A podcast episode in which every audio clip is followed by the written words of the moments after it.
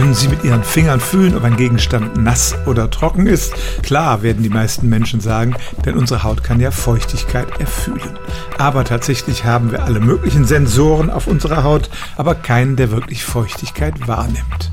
Diese Wahrnehmung ist eine Mischung aus anderen sensorischen Reizen, zum Beispiel Temperatur und Druck.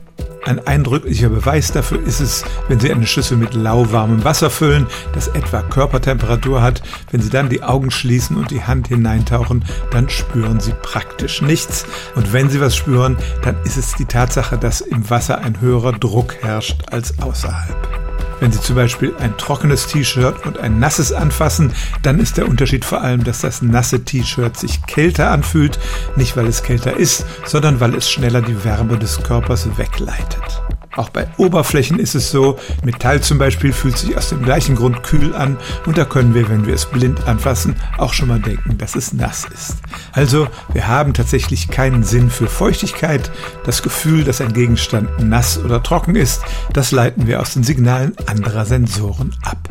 Stellen auch Sie Ihre alltäglichste Frage unter stimmtz.radio1.de.